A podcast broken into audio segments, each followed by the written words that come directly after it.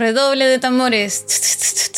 Hola, ¿qué tal? Comunidad de Filosofía y Humor. Avatar 2 llegó después de como 7 años de, estar en producción eh, y en preproducción. Eh, somos Filosofía y Humor, yo soy Cali, él es Camilo eh, y hoy venimos con un nuevo podcast que yo creo que les puede resultar muy interesante. Esa alusión a Avatar quería decir que Avatar se estrenó antes del nuevo podcast de, filosofía y humor. No, Camilo no sabía que yo iba a hacer eso, pero.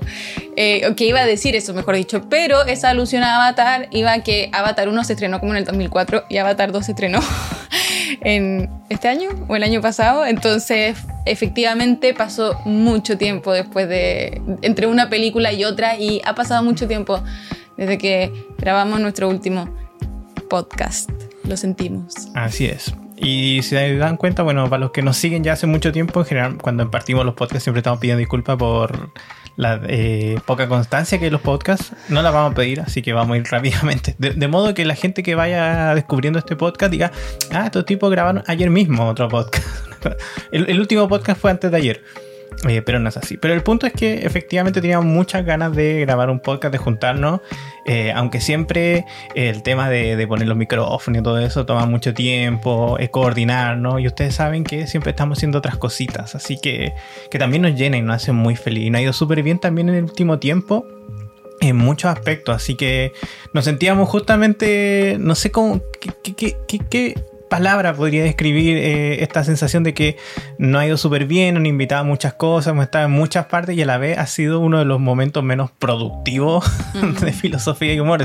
Cuando grabábamos podcast regularmente, eh, éramos mucho más como si se desconocidos, como que no pasaba nada con nosotros, pero ahora que efectivamente tenemos un poquito más de, pantalla en, medio y cosas así, eh, es justo cuando no hemos grabado nada. Sí, pero también, bueno, Camilo, o sea, por una parte lo que dice Camilo 100% es cierto, pero también es cierto que yo he estado con hartos problemas de salud, nada grave, pero que sí son eh, debilitantes. Em, y lo peor de todo es que en verdad nos gusta mucho, o en realidad nos gusta mucho grabar podcast y nos gusta mucho conversar de estos temas.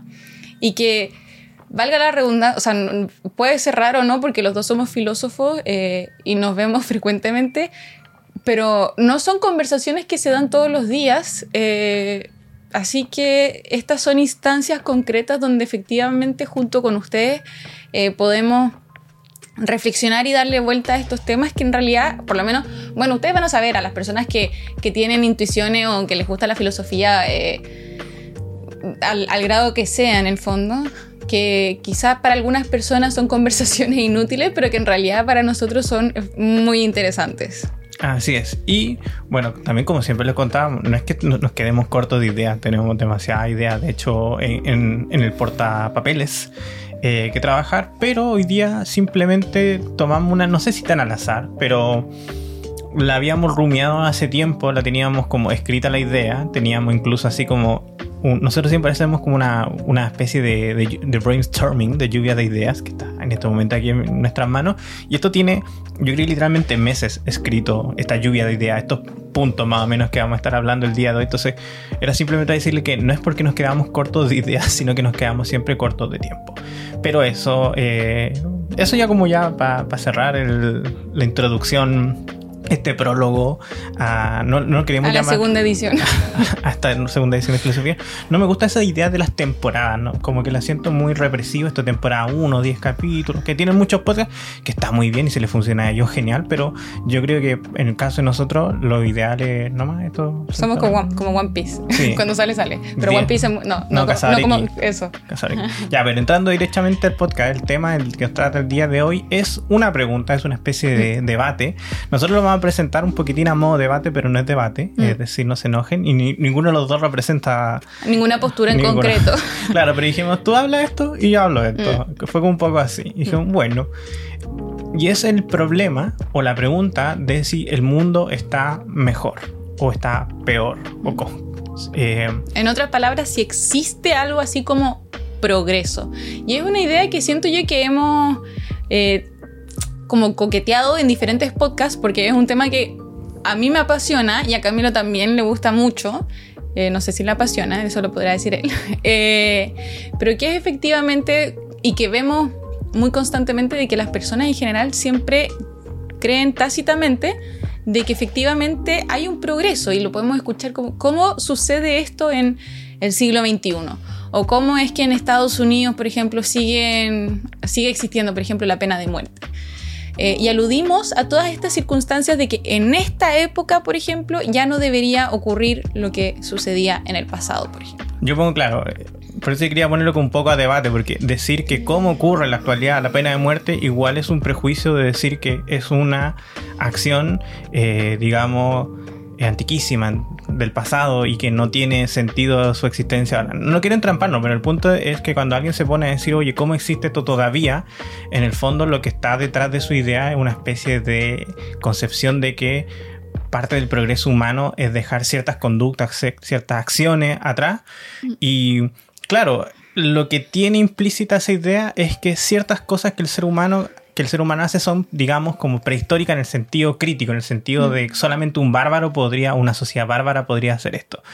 Y eso nosotros siempre lo hemos puesto en tela de juicio. Entonces, eh, yo creo que estoy echando un poco de agua a tu molino porque lo que yo quería hacer en verdad el día de hoy era justamente mostrar una postura contraria. Probablemente si ustedes me han escuchado mucho en los podcasts saben que eh, yo siempre como que, como, recién comentábamos, somos críticos un poco a esta idea de progreso, no porque estemos en contra, no porque no exista ni nada, ustedes tendrán que sacar sus propias conclusiones después de escucharnos, sino que parte de ser filósofo es ser súper crítico. Entonces uno siempre está diciendo, es un buen día, ¿no? Eso es criticable. Eh, fue un buen café. Mm, eso es debatible. Entonces uno, eso es parte de ser filósofo, no con el café ni los días, obviamente. Mm. Estamos siendo satíricos. Pero en el fondo es, justamente cuando la gente dice el mundo está mejor, uno decir ¿en serio? O cuando la gente dice el mundo está peor, uno tiene que decirle ¿en serio? Mm. Cuestionar todo que es parte de la filosofía. Yo voy a partir entonces con eh, mi, mi postura. Cuando uno, yo voy a mostrar una postura un poco a favor o a favor de efectivamente que el mundo está mejor. Yo dije, ya, voy a, yo voy a hablar de que el mundo está mejor, siendo que muchas veces me soy el que está más, más crítico respecto a eso. Y para hablar de esto, una opción que tenía, una opción que, pude haber pensado era eh, Steven Pinker. Probablemente muchos de ustedes conocen a Steven Pinker, es un pensador actual muy conocido, eh, se habla mucho de él, está vivo obviamente, quizá por eso se hablaba, por eso tiene muchos videos en YouTube, y cada cuanto saca un libro, sus temas son específicamente como la modernidad y la ilustración pero no quiero hablar de él. Yo creo que él se merece un capítulo en especial, se merece un mejor trabajo.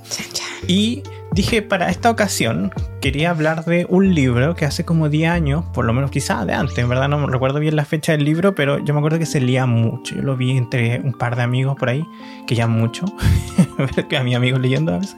Eh, y este libro se llama, lo tengo acá anotado, se llama Factfulness, 10 razones por las que estamos equivocados sobre el mundo y por qué las cosas están mejor de lo que piensan. O sea, el, título del libro resume más o menos la tesis de lo que se trata un poco eh, mi postura, que es, claro, ante el problema de si el mundo está mejor o peor, hay que ver los datos, es lo que dice el libro. Más que poner a discutir acá, oye, tal cosa, tal cosa, es decir, veamos lo que dicen los números, veamos lo que dicen eh, la encuesta, veamos todos esos números que en verdad dicen que el mundo está mejor.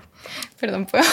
Eh, perdón, paréntesis, pero es que hablando de Steven Pinker, no sé si les ha, como si alguien se ha fijado que los científicos, cuando ya son muy exitosos eh, y grandes académicos en grandes universidades o qué sé yo, tienen más pinta de rockeros que de científicos, y no por ser prejuiciosa, pero, por ejemplo, pongan al guitarrista de Queen, que quizás alguno me quiera matar porque no me sé el nombre, eh, y al lado de Steven Pinker, y eh, igual tienen, son, se parecen. Pero bueno. Bueno, yo creo, claro, comentando uno también, hay demasiados científicos que hacen una pega increíble, hacen un trabajo gigantesco y obviamente no son rockstar. Porque al final nosotros conocemos a los científicos rockstar. Entonces yo, yo diría hay que ser, y con los filósofos pasa lo mismo, con los filósofos pasa lo mismo. Nosotros tendemos a conocer más a los estos filósofos rockstar, que no necesariamente implica que sean los mejores, mm. probablemente los mejores en cada disciplina, filosofía, historia, ciencia, son mujeres, son hombres que están en sus oficinas, en sus laboratorios, muchas veces en la universidad, haciendo un trabajo titánico, con mucha humildad y con muy poco reconocimiento.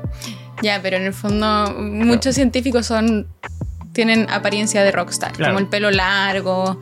El punto es que eso, el, el que logra pegar en los medios, Sí, es como más, más canchero quizá. claro, entonces estoy pensando en Zizek, claro que no sé si el mejor ejemplo de filósofo, pero mi punto es que un tipo muy conocido y parte de ser conocido es un poco su extravagancia, su forma de ser. Claro. Y eso es parte como un acento que lo catapulta un poco a tener esta, esta receptividad en la gente. Y sigue siendo gente más capaz que él, está haciendo un gran trabajo titánico de manera muy anónima porque no es tan rockstar muchas veces.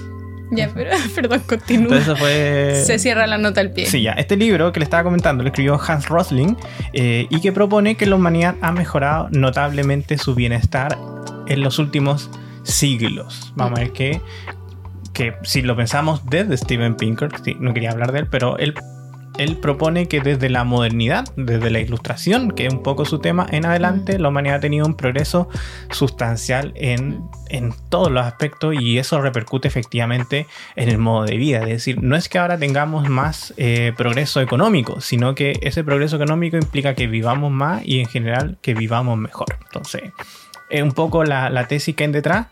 Y él dice que de cierto modo su libro es una especie de antídoto y que existen dos tendencias en cada uno de nosotros al ver la realidad. O sea, su libro es un antídoto a esta idea de que mucha gente tiene de que ve todo negativo. Yo me acuerdo, un, esto siempre que estaba pensando en este podcast, recordaba que hace muchos, muchos años atrás, yo era chico, joven, diez y tantos años, y estaba hablando con una mujer que era de una religión, no, no sé qué religión específicamente era, pero eran de esas medias duras, ¿sí o no? Eh, uno siempre se encuentra en esos debates. Y estábamos... estábamos- Más radical. Claro, no radical en el sentido, pero era esa gente así muy abanderada con su postura religiosa y muy evangelizadora. Y que nada contra ella, pero estábamos en una conversación de sobremesa y ella puso sobre la mesa eh, la tesis de que el mundo estaba en sus- los últimos tiempos. ¿sí o La decadencia de Occidente. Claro, esta, esta tesis de que el mundo ya está en la última. Volviendo al tema, la señora comentaba razones por las cuales eh, el mundo está peor que antes. Entonces ponía, hay mucha guerra por ahí, eh, hay mucha cosa mala en la televisión, muchas conductas inmorales. Eh, argumentó una serie de lugares comunes y justamente me parecieron como lugares comunes. Es decir, ideas que no tenéis que pensar mucho para ponerla en un discurso cualquiera. Es decir, opiniones, simplemente opiniones de que el mundo estaba mal. Yo no le quería llevar la contra esa vez. No era mi intención, pero me pareció que era súper poco, eh, no sé si, no voy a decir rigurosa eh, intelectualmente, porque estamos hablando de- después de una comida, pero lo que en el fondo le quería decir, señora, usted, ¿verdad? Ha pensado muy poco sobre el asunto, porque yo, sin tener mayores pruebas que usted, le aseguro que en la actualidad probablemente vivimos mucho más que hace siglos atrás. Mm. Que si bien hay mucha gente viviendo en la pobreza y en condiciones paupérrimas, de todos modos eh, vivimos mejor que hace varios siglos atrás. Claro, ustedes me dirán, ah, pero que los reyes vivían súper bien. Sí, pues, pero lo mismo que decir ahora, los millonarios en Dubái viven súper bien. Eh, pero los campesinos en la Edad Media vivían súper mal. Eh, nosotros, digamos que los que están escuchando este podcast y probablemente están en situaciones muy incómodas, quizás económicamente hablando, probablemente no estén tan mal como si en circunstancias similares hace 500 o 1000 años atrás. Entonces, yo le decía que su argumento, su argumentación la encontraba muy mala Mm. porque me parecía medio evidente y a todas luces de que el mundo está mejor que antes y que no tengo que ser un profesor de historia, no tengo que ser una persona ilustrada en la historia de la humanidad como para con todo lo que me enseñaron en el colegio darnos cuenta que era medio obvio que vivimos en un gran momento. Eso, eh, como se dice en inglés, eh, qué buen momento para estar vivo. Sí, y no solamente eso, es que eh, preparando un poco el podcast y lo que íbamos a decir, yo también me acordé que hace poco leí este libro que es de Svenja Flaspoler, perdón si pronuncié mal el nombre, que se llama Sensible, y bueno, a raíz como de las moralidades y todo, y ella eh, cita a un, a un historiador que se llama Norbert Elias, que tiene un libro que se llama Sobre el proceso de la civilización, donde se postula, y esta filósofa también adhiere a esa postura, de que efectivamente también hay un progreso, eh, se puede hablar de un progreso en cosas sencillas como en las costumbres cotidianas. Por ejemplo, quizás comer con las manos y en la Edad Media era súper común, o era en el fondo lo que había, comer quizás con las manos, no limpiarse la boca, o mezclar la comida con, con el bebestible, qué sé yo. Y hoy en día en general hay ciertos modales en la mesa que se tienden a seguir, o incluso la gente decide dejar de comer carne. Eh, por temas de salud. Por temas de salud. Entonces hay un tema eh, que se postula y que eh, a mi parecer se eh, enraiza un poco con lo que tú dices de que efectivamente la empatía y la compasión hacia las otras personas ha ido en aumento, porque efectivamente, claro, hoy una persona muy pobre hoy en día probablemente también tenga eh, algunos electrodomésticos en su, en su hogar. Y con eso puede igual eh, desligarse de, de, las cosas eh, diarias que tiene que hacer o de los quehaceres diarios. y también, por ejemplo, el hecho de que existan hospitales de salud pública, que bueno, uno podrá discutir si es que funcionan bien o mal, pero en el fondo la salud pública es algo netamente contemporáneo. Bueno, ahí la Cali, como les dije, está echando agua en mi molino, que ella después supuestamente tendría que contradecir mi, postura. Pero, o sea, no, totalmente de acuerdo contigo. El libro este eh, es muy interesante porque, como les dije, intenta mostrar que eh, el mundo está mejor y no simplemente con una opinión, sino mostrando cifras, mostrando números, mostrando datos duros que son imposibles de, eh, en teoría son imposibles de criticar. ¿Qué es lo que pasa? Este libro dice que hay dos tendencias en el ser humano que explican por qué nosotros somos tan críticos con el mundo. Como que siempre miramos al mundo y decimos, no, estamos en la última, ¿sí o no? Este mundo ya no aguanta más, las personas están así, así. Me acuerdo esa frase de San Agustín cuando decían, eh, están tan mal los tiempos. Fíjense, los tiempos de San Agustín ya decían que el mundo está muy mal y San Agustín decía, el tiempo no está mal, digamos, no, no, no son los tiempos malos, sino son las personas las que están malas, porque nosotros somos el tiempo parafraseando un poco a San Agustín. Eh, pero ya en los tiempos de San Agustín, para que se. Bueno, eh, otro ejemplo, en la caída del Imperio Romano, para muchas personas en el mundo pensaban que era el fin de los tiempos, porque se cayó el imperio más grande de toda la existencia de la humanidad. Bueno, al que va en este libro es que uno tiende a ser muy dramático, las personas son dramáticas, eh, entonces cuando nosotros vemos las noticias, las noticias que más nos interesan, las noticias que nosotros más consumimos y las que más transmitimos son siempre las peores noticias. Entonces, el mundo allá afuera está lleno de buenas noticias. Cosas buenas están pasando, eh, eh, curas para enfermedades, se inventan un ejemplo, prótesis que hacen caminar a personas que antes no podían hacerlo, etcétera. Pero de repente vemos una noticia, persona le pega a un perro y oh, quedan las marrajas y mm. compartimos cómo puede ser que a alguien le pegue a un perro, etcétera. Probablemente al día, estoy inventando, hay más puentes que se construyen que puentes que se caen. Mm. Eh, pero la noticia de un puente que se cae es una noticia que da la vuelta al mundo. Todos los días eh, llegan aviones a, sus aeropuertos, eh, estadísticamente tiene más posibilidad de morir camino en un aeropuerto que en un avión.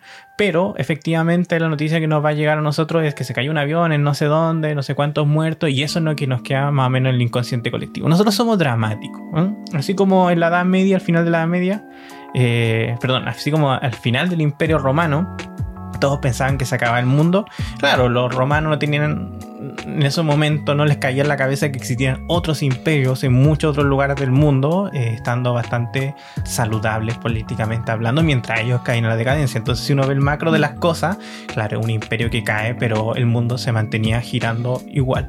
Entonces, es el primer punto, dramatismo. Somos muy buenos para centrarnos en el drama y como nos centramos mucho en el drama, eh, creemos que nos quedamos siempre, nos vamos a dormir con todo lo que está mal. Yo me acuerdo que hay otro libro que se llama 12 razones para dejar las redes sociales y en ese libro el autor comentaba que la gente siempre se queda con los peores comentarios de las redes sociales. Entonces uno puede tener así 100 comentarios diciendo felicitaciones por tal cosa, pero basta que una persona diga, ah, eres súper feo, una cuestión así, y es con lo que te, con lo que te quedas. Em, entonces tenemos una tendencia al dramatismo. El segundo punto que comenta el libro y que es súper bueno también es que nosotros tendemos a infla, infravalorar las encuestas y los números y las estadísticas. Eh, voy a poner un ejemplo quizás muy chileno. Em, En Chile, por ejemplo, yo que yo crecí un poco con todo esto del tema de la revolución pingüina. Para poner un poco el contexto a la situación, eh, fue una especie de crítica slash revolución eh, respecto a los problemas de la educación en Chile. O sea, educación de calidad, temas que todavía siguen en la palestra y que yo creo que no tienen solución de manera inmediata y generalmente eso pasa con los problemas de este tipo. Pero a lo que voy es que se pone sobre la mesa el nivel educacional de un país se critica, se critican los colegios municipales. yo creo que todos conocen un poco esa historia. Pero también lo que nos dice el libro, si lo pensamos bien, si somos si lo pensamos estrictamente así, con lógica y razón, los niveles de analfabetismo en este país, como en casi todo lugar del mundo, han descendido increíblemente en los últimos décadas, en los últimos siglos. Eh, como les dije, nosotros teníamos un problema educacional, pero en otros países hay problemas respecto del agua potable, por mm. ejemplo. Entonces, nos vemos la otra cara de los números. Y si bien tenemos muchos desafíos en educación, es muy raro, por ejemplo, en Chile, que nuestro país obviamente, que haya gente analfabeta en la actualidad, o gente joven analfabeta. Uno podía verlo quizás los abuelos que en generaciones que ya están totalmente casi de salida grado de analfabetismo, pero sigo diciendo, aunque haya mucho desafío en Chile, temas como el alfabetismo, llegar a educación a todos los lugares de nuestro país son temas más o menos resueltos. Entonces lo que dice el libro es que si nosotros nos vamos a los números, claro, tenemos uno de los niveles de alfabetización eh, mejores que hemos tenido en la historia de nuestro país, accesibilidad a la educación superior, eh, la cantidad de personas que pueden acceder a internet, etc. los números, los números no están de nuestro lado cuando criticamos la idea de que el mundo va mejor. Mm. Les cuento también, eh, ¿por qué creemos que todo esto está mal? El libro nos dice que las noticias tienden a ser dramáticas, como les contaba, y nos quedamos con los casos puntuales y alarmantes sobre las generalidades mm. que les contaba. Niño no va al colegio, ah, qué terrible, pero todos los niños suelen ir al colegio. Eh, Farcas le regala un millón. Claro, el caso de los medicamentos, eso también es muy común en las personas, eh, que, son como pensamientos falaces, son, eh, vicios mentales que uno podría tener, que es que, oh, no me sirvió el medicamento, entonces no sirve. Pero claro, ¿cuántas personas que han tomado ese medicamento le ha servido? Mm. Nosotros no vemos esas estadísticas. Entonces... Incluso uno podría, perdón, uno podría decir que en la pandemia de COVID-19, eh, los esfuerzos mundiales porque la vacuna se creara tan rápido como se hizo, eh, esfuerzos monetarios, eh, de intelectuales, qué sé yo, eh, de transporte también, em, también hablan quizás de un cierto progreso, porque si uno compara con las otras pandemias que ha habido a lo largo de la historia, duran años y, mucho, mucho tiempo. En el fondo acá quizás el primer año de, la pandemia fue, digamos, tortuoso en, en, cantidad de muertes, pero quizás una percepción errada mía, que a partir del segundo año, cuando ya comenzamos a vacunarnos y, disminuyó un poco la gravedad de los efectos que, podía tener el COVID, eh, en realidad podíamos relativamente vivir vidas normales. Otro de los elementos más o menos que explica el libro de por qué nosotros tenemos este dramatismo es que nosotros pensamos la realidad de manera maniquea. Pensar la realidad de manera maniquea, creo que lo hemos hablado en otros podcasts, es pensar las cosas como lo bueno y lo malo, como si no hubieran escalas de gris. Entonces eh, vemos que una persona hace una mala acción y decimos, oh, esta persona está mal, todo está mal, o toda la gente es mala, o vemos a alguien de un partido político que justamente está del, otro lado de la vereda de nosotros y pensamos que esa persona es pura maldad, pura maldad. Mm. Pero si nosotros en verdad vemos las personas de manera integral, nos vamos a dar cuenta que eh, estamos llenos de matices y que todas las personas que ustedes crean que son malos porque votaron por el candidato que a ustedes no les gusta, esas personas igual hacen un montón de cosas buenas, tienen familia, crían a sus hijos, son felices, eh, tienen mascotas, rescatan perros, hacen bien su trabajo, de lado y lado del, espectro ideológico, por así decirlo. Eh, entonces, pensamos las cosas de manera maniquea, dividimos el mundo entre los buenos y los malos, los países buenos, los países malos, etc. Y no nos damos cuenta de que al final de cuentas todos los países, todos los partidos políticos, todas las personas somos, eh, tenemos escalas de grises. No somos absolutamente buenos, no somos absolutamente malos. Y yo creo que lo que quiere poner un poco acá el autor es que, incluso aunque pensemos que las personas son malas, el general de sus acciones siempre aporta un poco más para el bien que para el mal. Digamos, incluso un país, bueno, ustedes han visto la noticia, pero incluso países en guerras con posiciones totalmente eh, diferentes, es difícil pensarlos de manera simplista, maniquea, como los buenos contra los malos. ¿Y quién es el bueno y quién es el malo?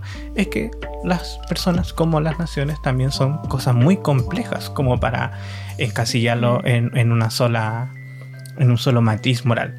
Y al mismo tiempo... Ah, ah y siento yo que también, bueno, esto se puede evidenciar en, en, frases que, que percibo yo que se han hecho muy comunes en los últimos años, como tú eres parte del problema, eh, o yo soy parte de la solución, o no quiero estar en el lado incorrecto de la historia. Eh, como en el fondo, como si en estas acciones que son mayoritariamente políticas. Y particulares. Eh, claro, pero en el fondo nos jugáramos un poco esta dirección de un progreso eh, conceptual quizás que se tiene. Claro, eso, es maniqueísmo. Oh, esta mm. persona no recicló ese plástico eh, y por culpa de ella el fin del mundo.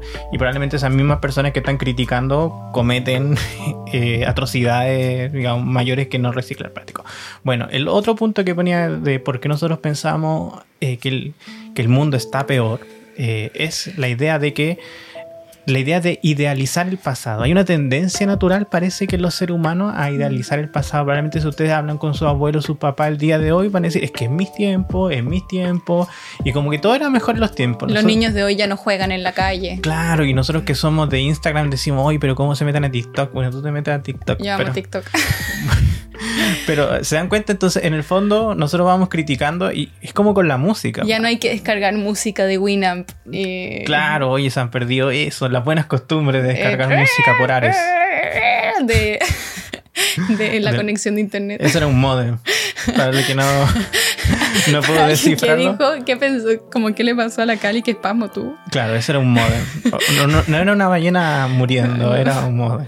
Eh, pero, claro, entonces nosotros tenemos a pensar que el mundo era mejor. Hace poco salió un comercial de Cartoon Network donde empiezan a pelear por cuál era el mejor Cartoon Network. Entonces eh, un tipo decía, el mío era el mejor, donde estaba Dexter. Dexter, sí o sí. Entonces empieza, y empieza a comentarle a una niña que estaba más o menos recién viendo Cartoon Network y estaba viendo lo que están dando actualmente. Y después un tipo de atrás dice, ¿ustedes creen que el suyo era mejor? Dijo, los picapiedras, los supersónicos. Mi Cartoon Network era el mejor.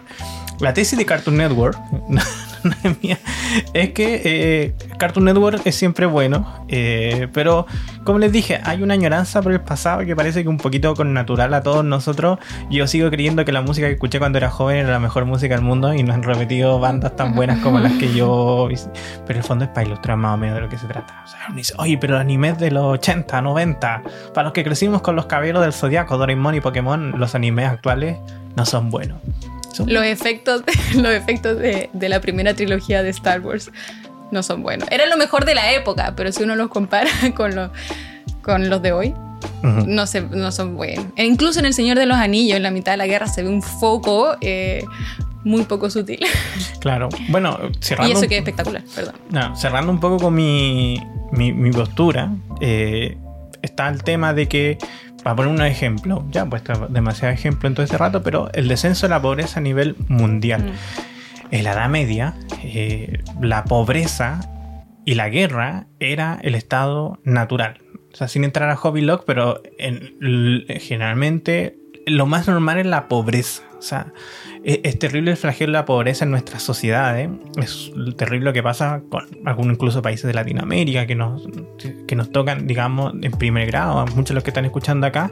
Pero hay que entender que eh, la pobreza era la condición general del mundo durante toda la historia de la humanidad no solo hace 500 años, sino probablemente hace un año. Claro, nosotros nos, nos quedamos con la imagen, no sé, de Egipto, eh, de los faraones, de la riqueza, o de los mayas, la azteca, inca y el oro y los templos o los sumerios también, las, pirámides escalonadas y todo lo que implica ser de la casta sacerdotal de la riqueza, pero todo eso siempre fue menos del 0,1%, ponerle un número de la población, y todo el pueblo llano, que vendría a ser el 99,9%, era gente pobre y que se moría ahí en la calle sin nada que hacer. Hmm. Eso es algo es muy difícil de ver ahora hace mucho tiempo yo estaba en una convertada en la casa de un amigo, un profesor, eh, y estaba otro tipo que trabajó en el Ministerio de Salud, contaba hace como 30, 40 años en esos tiempos ya. y estábamos comentando la noticia de un bebé que había muerto en un hospital. Salió la noticia, el bebé muere en el hospital y ustedes saben que cuando pasan esas cosas es titular en todos los lugares. Y él comentaba que cuando él era médico y trabajaba en hospitales, el que se murieran los bebés era una cosa muy, muy común, muy natural. Mm. También temas que como... Eh, en ese mismo ámbito, el descenso, en especial en Chile, de la mortandad de las mujeres al dar a luz. Mm. Hay un libro que me gustó mucho cuando leí chico, que se llama Northumbria, y comentaba más o menos cómo era la vida en el siglo IX del norte de Inglaterra. Muy específico el libro, mm. pero, o sea, para los que van cachando, eh, un poco la llegada de los, de los vikingos eh, al norte de, Inglaterra. Eh, de los normandos en este caso. Y ahí era muy bueno el libro porque iba comentando cómo las mujeres eh, desde que les llegaba su primera menstruación, su labor era tener hijos y aproximadamente morían a los 15, 18 años. O sea, primero porque le da una sepsis, le da una infección, tenían dos, tres hijos, y, pero morían porque perdían todo el calcio de sus huesos, mm. que no podían, o sea, imagínense la deficiencia nutricional generalizada de la población para que efectivamente la mortandad eh, de las mujeres fuera tan alto. Y también me acuerdo que un día, perdón, estoy, fue puras cosas que recuerdo. Eh, no, pero, pero en el fondo imagínate, a lo que voy es que imagínate efectivamente eh, no haber terminado un desarrollo físico completo y sin tener quizás, no quizás, pero sin tener suplemento alimenticio, que sé, todas las cosas que tenemos hoy en día en el fondo, para poder llevar un embarazo ya de alto riesgo, porque los embarazos adolescentes se consideran hoy en día por lo menos de alto riesgo, eh, que sea menos riesgoso. Claro, y eso pasa con toda la enfermedad en general, o sea, más allá del tema de la maternidad, el tema del cáncer, el tema de la diabetes, el tema de... Uh, eh, ¿Para qué seguir hablando más o menos eso? Pero ha mejorado mucho la situación. Me quedo con algunas ideas para cerrar el tema del libro. Eh, que uno, nuestro intelecto tiende a buscar ideas simples y monocausales para explicar la realidad que es en sí compleja. Tenemos una tendencia a responsabilizar una sola acción. A mí me pasa mucho eso que, siempre cuando, cuando escucho a la gente que tiene respuestas simplistas para problemas complejos, yo les digo, si esa fuera la respuesta, el problema ya no existiría. Entonces, de repente uno dice, oye, es como cuando uno era chico, cuando yo era chico, es un meme esto tiempo, pero cuando uno era chico decía, oye, ¿por qué hay tanta pobreza? ¿Por qué no imprimen más billetes? Cosas que hacen algunos países. ¿Por qué no imprimen más billetes y se acaba la pobreza? Y cualquiera que tiene ciertas nociones de economía básica, digamos, obviedad, eh, mm. sabe que imprimir billetes no soluciona el problema de la pobreza. Mm. Eh, entonces, eso pasa con muchos problemas del mundo. Oye, ¿por qué en guerra? ¿Por qué no, ahora que estás viendo en redes sociales, ¿por qué no hacemos el TikTok para que se acabe, el baile para que se acabe la guerra? Claro, pues si un baile acabara la guerra, créanme que no existiría en guerra. Entonces, mm. tener un problema de educación es que falta plata. Es que no es que solo falte plata, si no se le pone más plata y no hay problema de educación.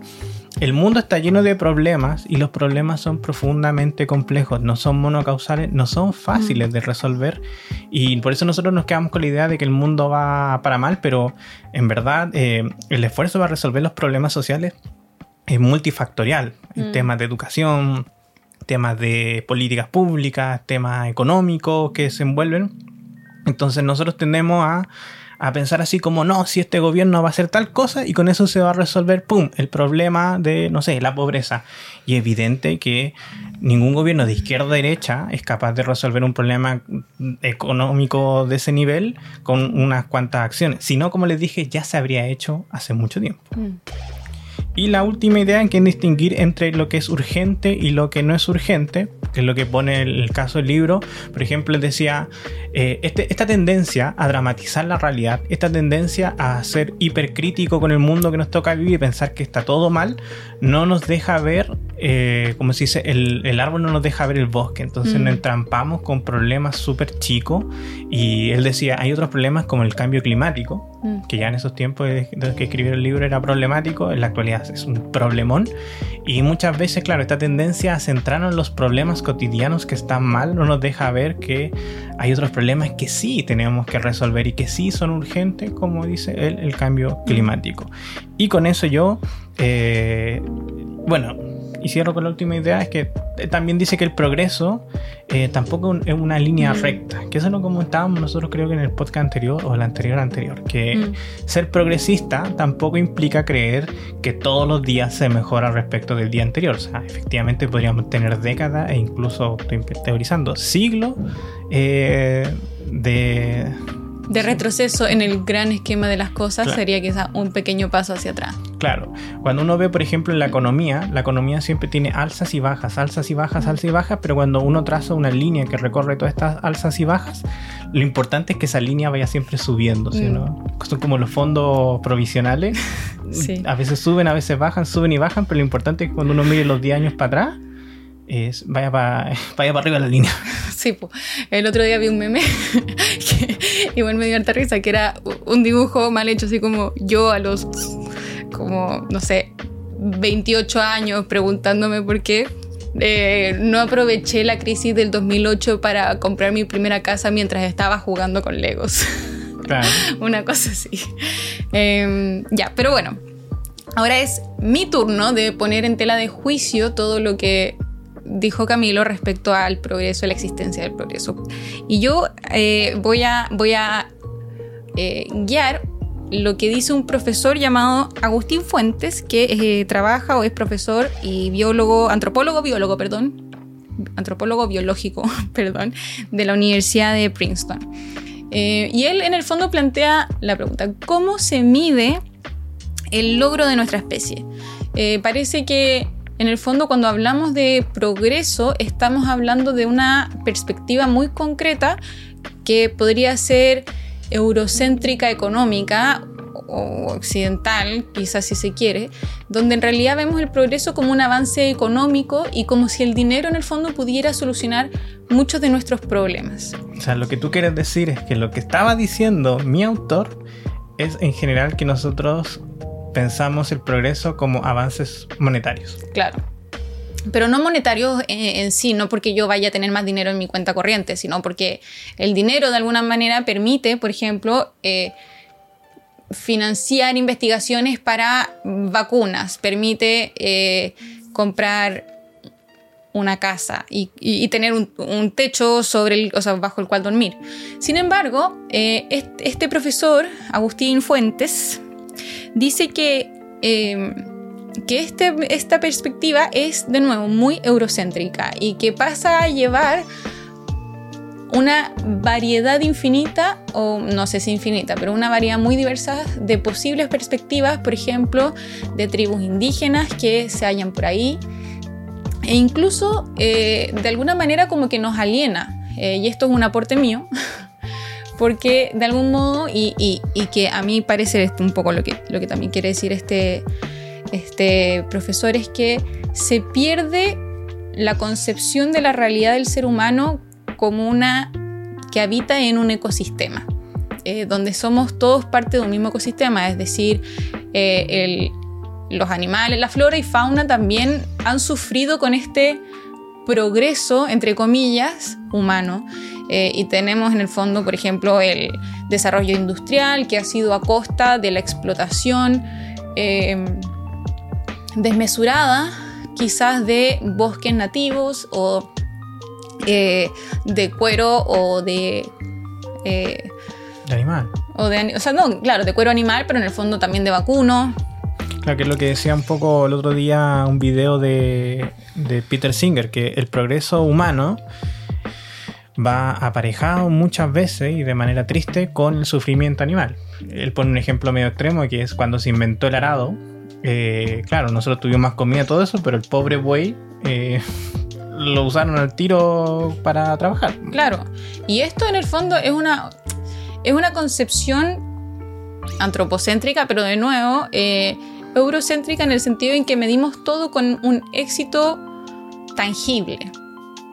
Y este éxito tangible es a costa de perder nuestra identidad como parte de un ecosistema u organismo quizás sinérgico que es el planeta Tierra.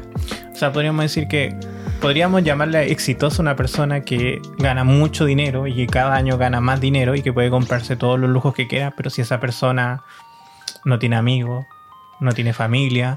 Y, eh, y más que eso, porque en el fondo, claro, uno de los puntos a favor que, que comentábamos en, en tu postura, a favor del progreso, era que eh, había más empatía, ¿cierto? Eh, que había, hoy en día hay, parece que un aumento de empatía hacia las otras personas, pero ese aumento de empatía siempre es como a puerta cerrada, es como de la ventana, porque en realidad, claro, y esta es una paradoja de la que habla, el, de la que habla Agustín Fuentes, que es, por ejemplo, ahora hay 8 billones de personas habitando el planeta. Y ya voy a entrar a lo que quería decir contigo. Pero hay 8 billones de personas habitando el mundo. Por lo cual hay muchas más personas que en la Edad Media que están sufriendo muchísimo más.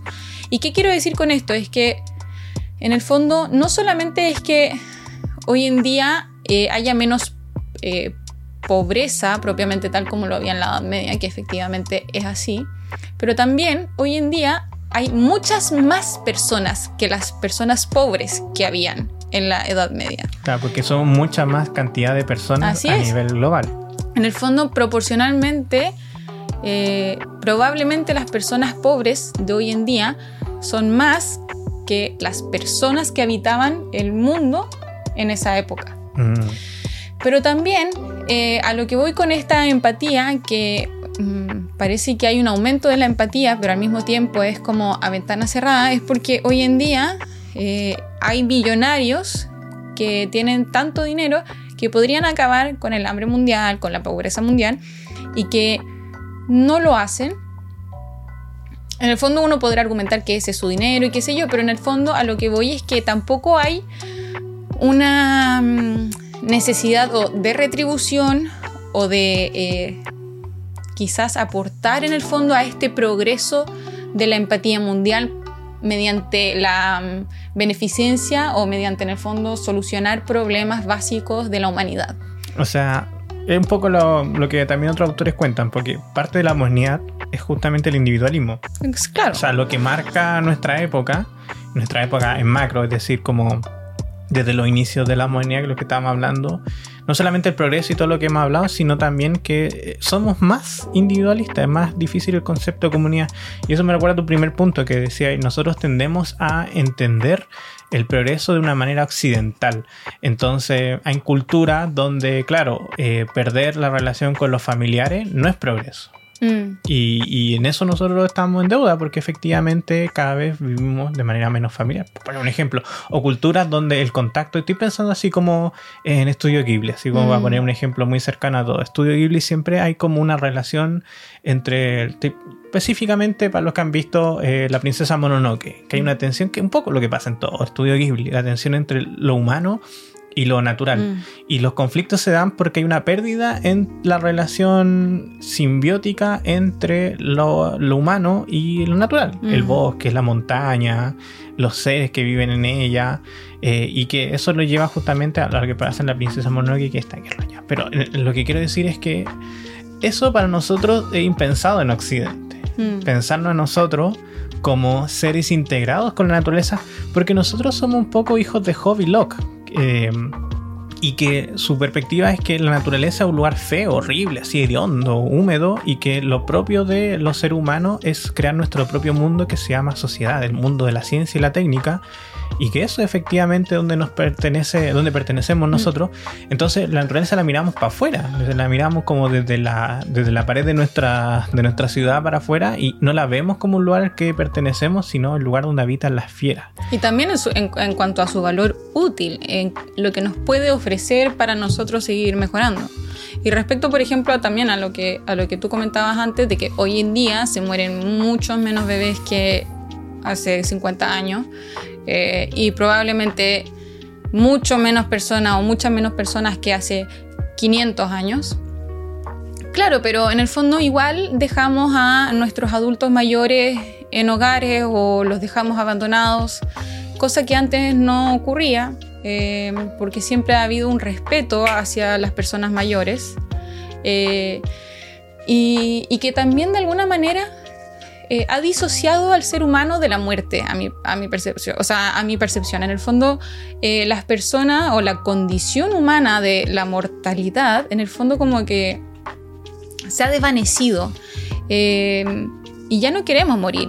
y el problema que yo veo con lo que tú decías antes, de que claro, efectivamente antes se moría porque no habían antibióticos y qué sé yo, sí, efectivamente, pero era parte de este sistema simbiótico. Eh, no quiero decir que la muerte no sea triste, pero en el fondo es parte de la vida. Eh, Esta alienación que tenemos de la vida nos ha llevado a extenderla de manera artificiosa hasta punto casi insostenible. Los índices de depresión también son mayores. Y en el fondo lo que, lo que ocurre es que queremos salvar a la humanidad en el fondo mediante estos avances científicos como la vacuna, eh, la medicina, la educación y cosas por el estilo. No es que la educación sea un avance científico, eh, pero, pero me explico. Em, pero parece que los dejamos hasta ahí y después no sabemos qué hacer con eso, porque efectivamente somos más personas que habitamos el mundo y como que se nos empieza a escapar de las manos el cómo poder sostener eh, todo esto para que sea, para que siga siendo bueno, ¿o no? ¿Me explico? Efectivamente tenemos más desarrollo, pero no, no nos, un poco eso, el nihilismo moderno de que, claro, vivimos más, pero ¿para qué? ¿O cómo? Eh, tenemos mejor salud, pero ¿para qué? Claro, pero no solamente como una especie de búsqueda personal, sino me refiero de los estados, eh, que por supuesto que les interesa salvar a las personas o a sus ciudadanos, pero al mismo tiempo eh, después no, no, sabemos cómo mantener a los adultos mayores, por ejemplo, eh, con sus pensiones. O no sabemos em, cómo educar de buena calidad, por ejemplo, porque no, no, se, se, desconocen las herramientas. Em, y en el fondo la desigualdad parece que es más desgarradora hoy en día. ¿No? O sea, porque para quiénes o quiénes son los que efectivamente están mejor. Eh, las personas que tienen estas condiciones básicas y ni siquiera en el fondo, porque los problemas de salud mental han aumentado mucho, los tipos de vida son muchos, entonces claro, cuando hablamos de progreso vale la pena preguntarse o detenerse a reflexionar sobre progreso para quién realmente. ¿Quién, ¿Para quién, ¿A quién le está ayudando ese progreso?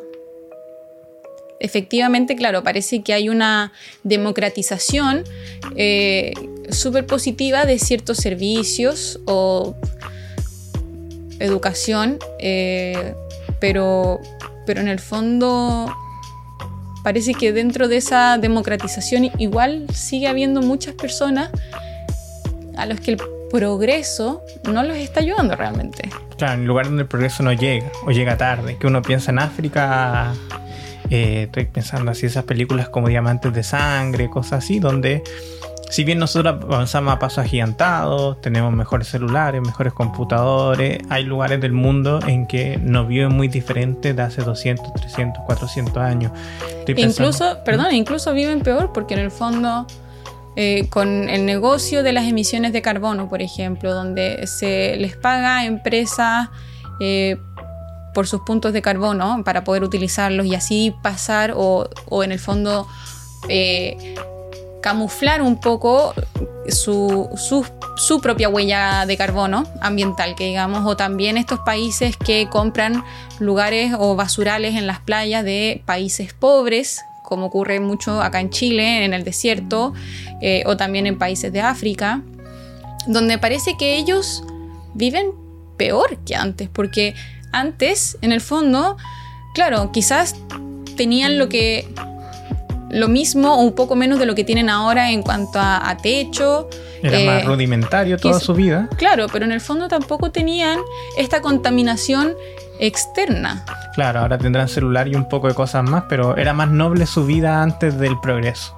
Claro, porque en el fondo el progreso a esas personas los ha perjudicado. Lo mismo a las tribus nativas que habitan todavía quizás en el Amazonas o en muchos otros países eh, y que quieren mantenerse, quieren mantener un poco su inocencia industrial, que digamos. Claro, atrás yo estaba viendo un tema de que todos sabemos que es súper complicado el tema de la deforestación del Amazonas, pero hay tribus que han vivido históricamente de talar árboles, de los frutos que consiguen, de la madera que cortan, y como ellos son poquitos, son chiquitos, mm. No, es, no producen un impacto sustancial en el mundo, Mm. pero al traerle herramientas, traerle motosierra, al meterlo al sistema de mercantilización de su producción, Forzadamente. claro, eh, ellos se vuelven también víctimas de la modernidad, por ejemplo. Y ellos, claro, antes de la modernidad vivían, como le digo, precariamente, como tú dices, vivían menos y todas las críticas que uno puede hacer, pero en la actualidad es muy difícil, o sea,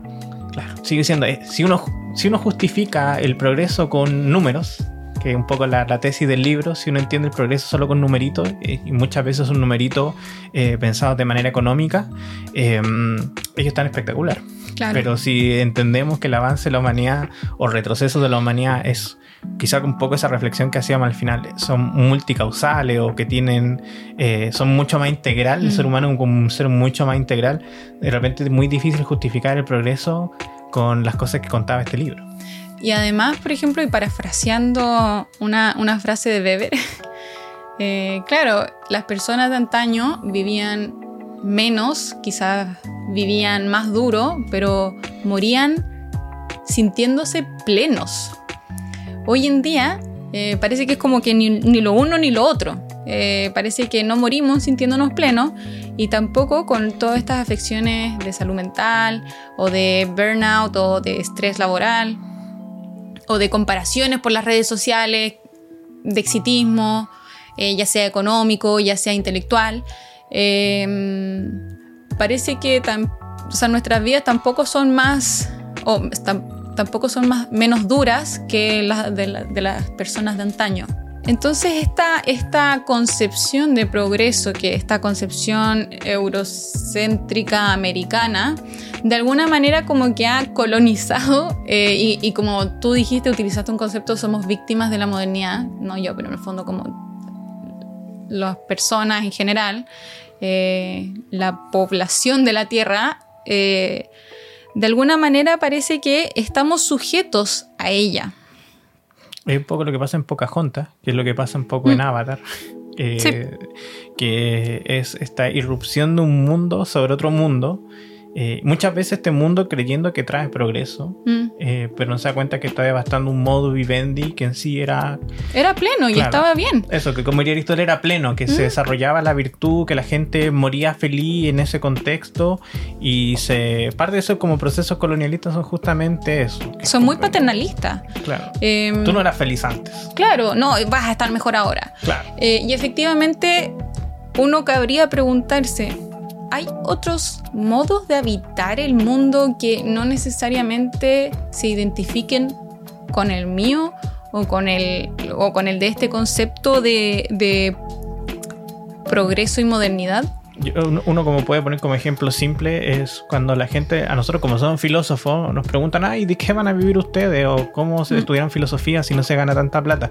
Justamente ese pensamiento, esa idea de pensar que el objetivo de la vida es solo la plata o comprar más cosas o que uno estudia algo para rentabilizarlo económicamente, es una muestra de lo que estamos hablando, porque es esta mentalidad quizá no voy a decir que esa mentalidad es propia así de la ilustración específica, sino que, como yo creo, estoy- yo estoy salvando un poco mi postura en este momento, pero lo que pasa ahí es que en vicio lo que se llama late capitalism, es decir, un poco estas, eh, la, la profundización y radicalización de ciertas mecánicas y pensamientos que aparecen con la modernidad nos llevan un poco a estas tesis. Entonces, volviendo un poco al ejemplo, hay gente que pregunta, oye, pero ¿cómo alguien se dedica a la filosofía? ¿Cómo no sé qué? Y claro, en la mente de esas personas, lo único que se entiende es la educación como una forma de obtener bienes y servicios a través de un trabajo, bla, bla, bla. Y por eso estudian cosas que hasta ellos mismos odian y se dedican a cosas que hasta ellos mismos aborrecen. No sé cómo se aborrecen ellos mismos, porque lo único que quieren es llegar al fin de mes para poder comprarse, inventando, un Lamborghini, una cuestión así. Eh, pero si se fijan, esas son las primeras personas que se preguntan, ¿y para qué van a estudiar filosofía? ¿O para qué sirve eso? Y esas personas efectivamente es muy difícil que se abran a otros modos de vida que ya son en sí mismos súper ricos. El modo de filosófico, de vida filosófica es rico en sí, en el sentido de que no es rico económicamente, no necesariamente, eh, pero a lo que voy- Espiritualmente. Claro, espiritualmente en el sentido intelectual. Llena, nos llena más a nosotros como ser humano en nuestra finalidad, si que uno le hace un poco de, de caso a Aristóteles en ese aspecto. Sí, y bueno, en, estaba recordando mientras tú hablabas que en Japón hay una un suceso que ocurre muy frecuentemente, que lo denominan con un concepto que no recuerdo, pero en el fondo son estas personas eh, que desaparecen de la sociedad.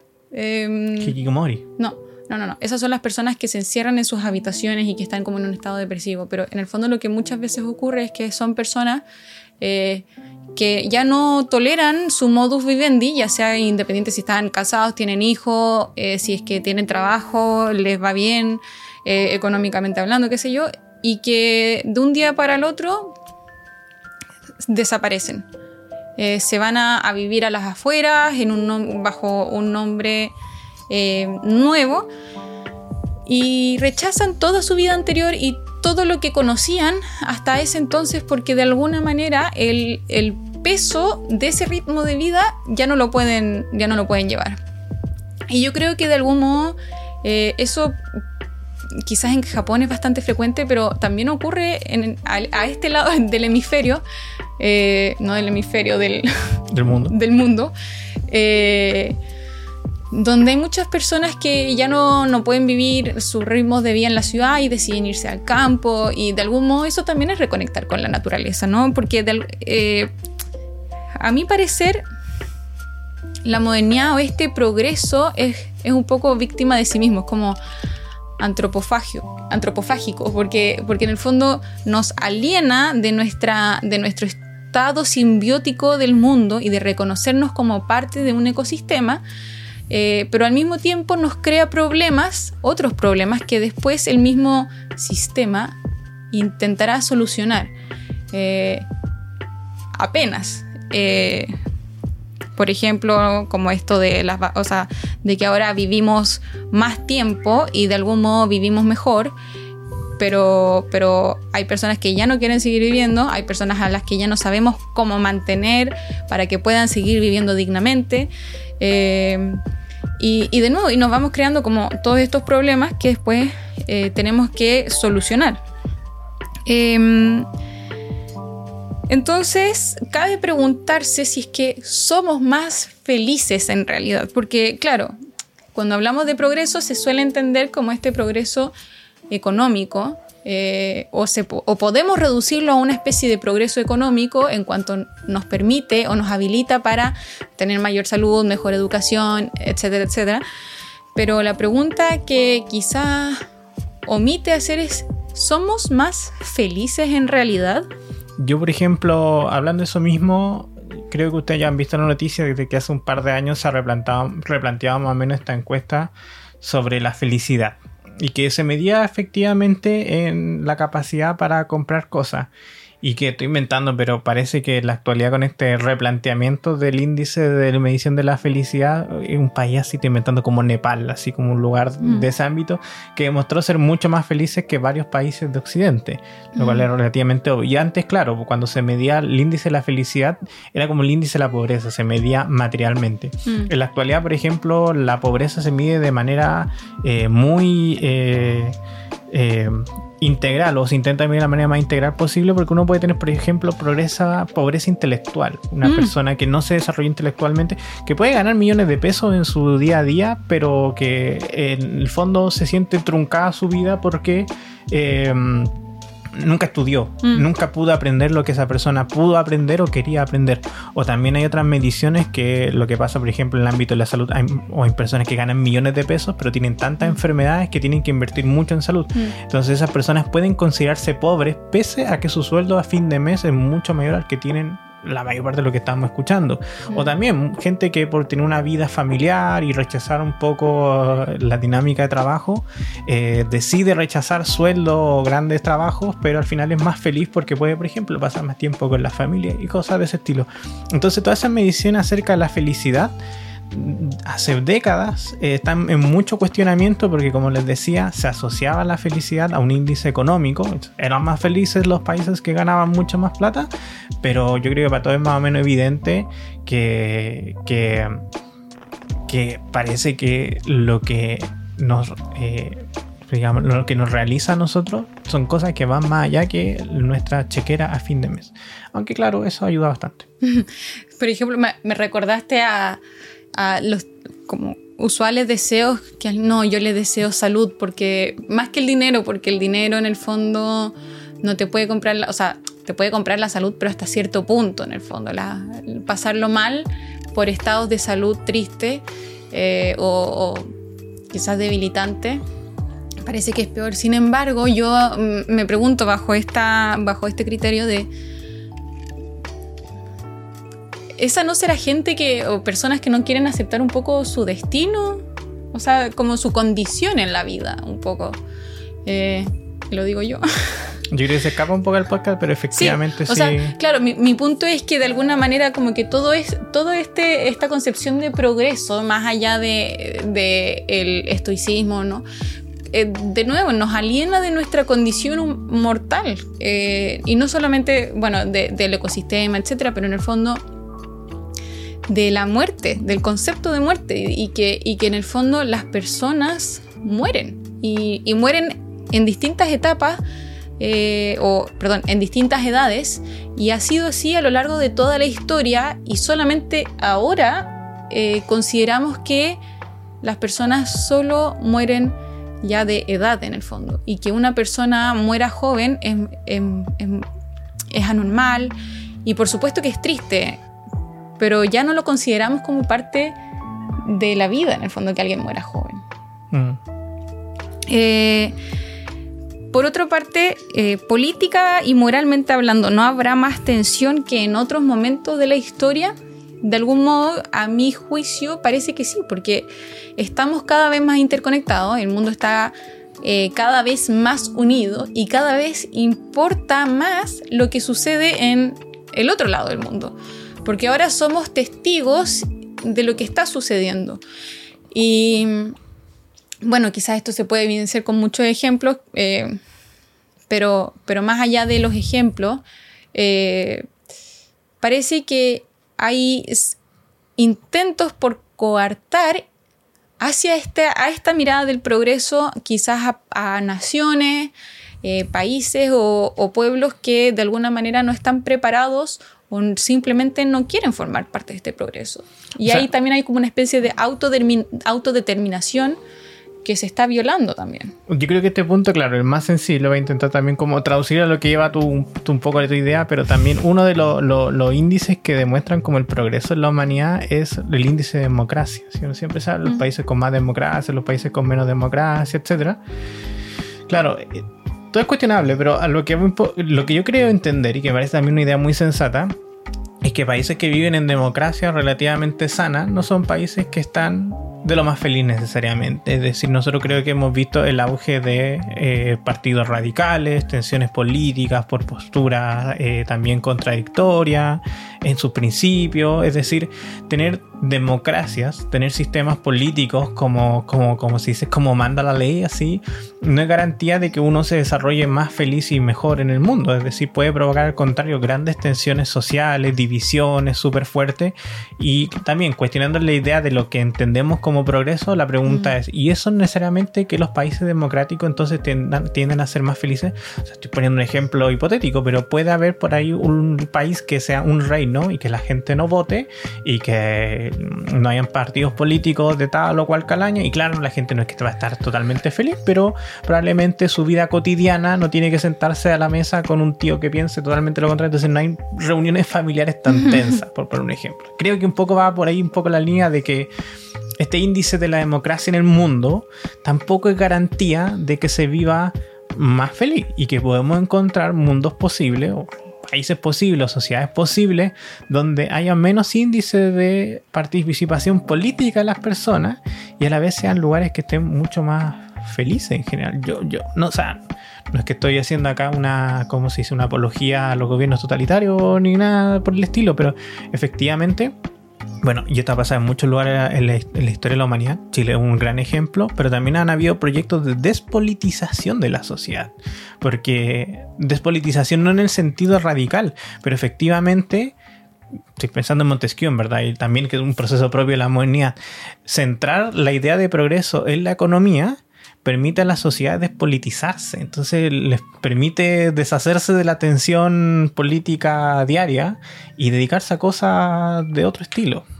También son dos movimientos de la humanidad. Cualquiera que me está escuchando decir, hay una tensión acá en el argumento, porque yo estoy mostrando la despolitización como si fuera un movimiento eh, como de solución a los problemas de la humanidad, pero es propio de la humanidad, porque es la despolitización la que nos lleva al individualismo.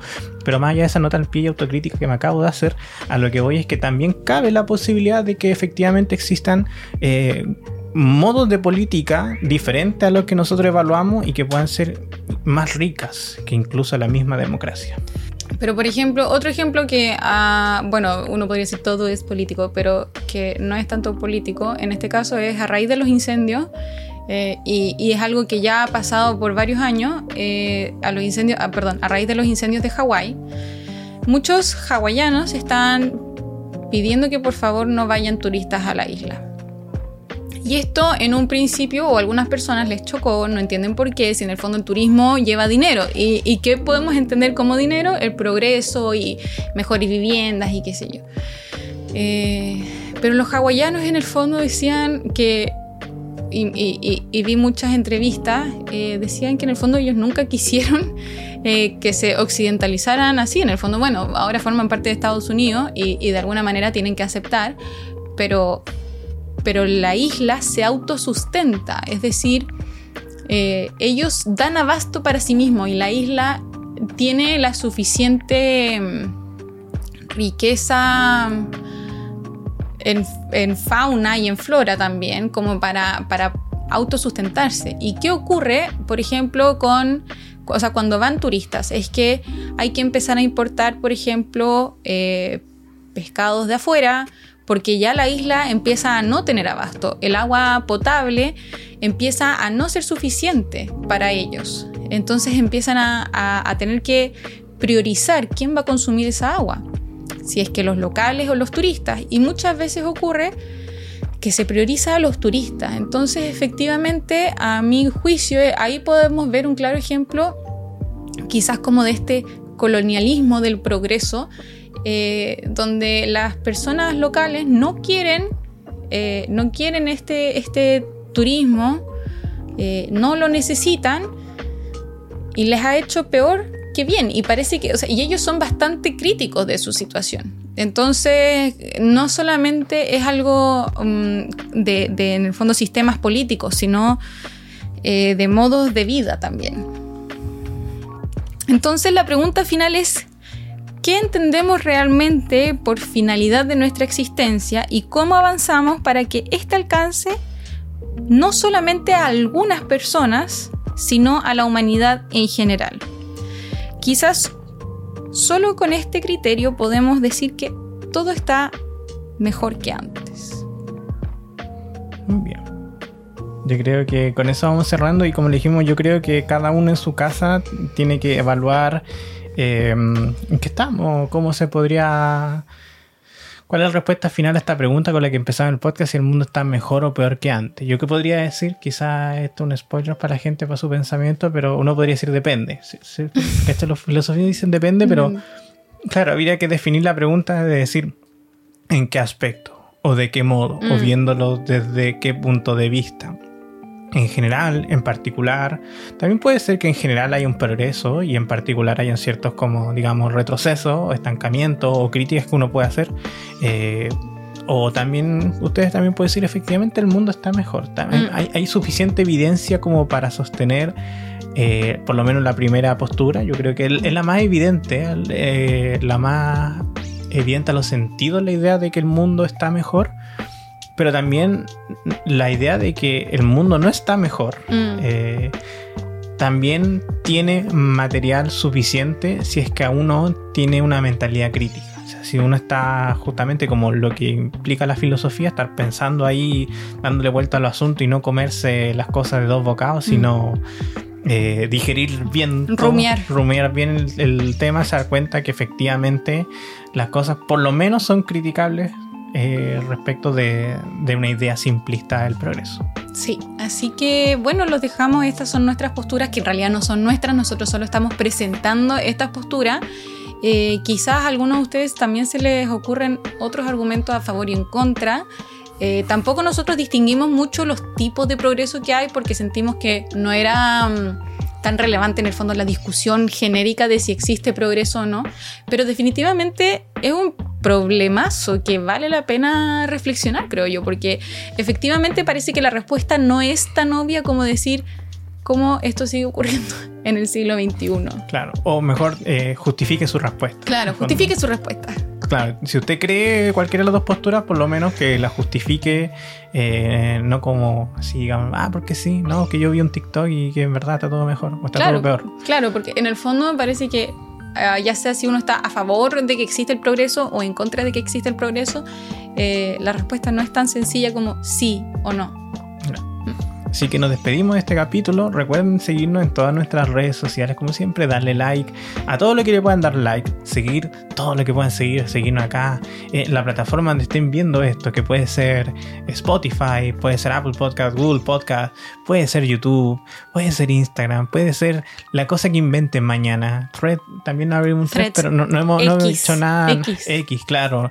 Síganos en, en todas las. Ya, ya no, o sea, sigan donde nos encuentre, pero Sí. las que nosotros estamos generalmente es Instagram, estamos mucho y le estamos poniendo ahí esfuerzo un poco a YouTube que lo teníamos botadísimo y Spotify, bueno, que ya tenemos la mayor parte del público que nos está escuchando en este momento, está escuchando en Spotify, que ustedes saben que le tenemos un cariño especial a ustedes porque esto es como nuestro rinconcito así medio secreto, es como es como tener una tienda, y siempre he pensado una tienda pero media escondida, así como esa donde venden como antigüedad y cosas así como A la que mágicas. nadie va y que uno no sabe cómo. Claro, pero uno llega con datos. Si uno, uno llega de datos, es una pica, como se dice acá en Chile. Eh, para nosotros Spotify es una pica. Una pica que ha dado muchos resultados y nos ha ido súper bien, pero para nosotros una pica. Es decir, como solo los que están escuchando esto en Spotify lo saben, lo saben. ¿sí o no? Pero no es tan picada. ¿En qué sentido? Porque mucha gente no escucha. Por eso digo, una pica que le ha ido súper bien. Ah, ya. Pero tiene un, rasgo de, de secretismo, de, de De exclusividad. secta. De, La secta de filosofía y humor. de exclusividad, yo quería seguir. Oye, a mí me encantan los documentales y me encantan los documentales de sectas. Uf, o de asesinato. Entonces, Eso. Nos despedimos y que esté muy bien. Chao, cuídense. Chao.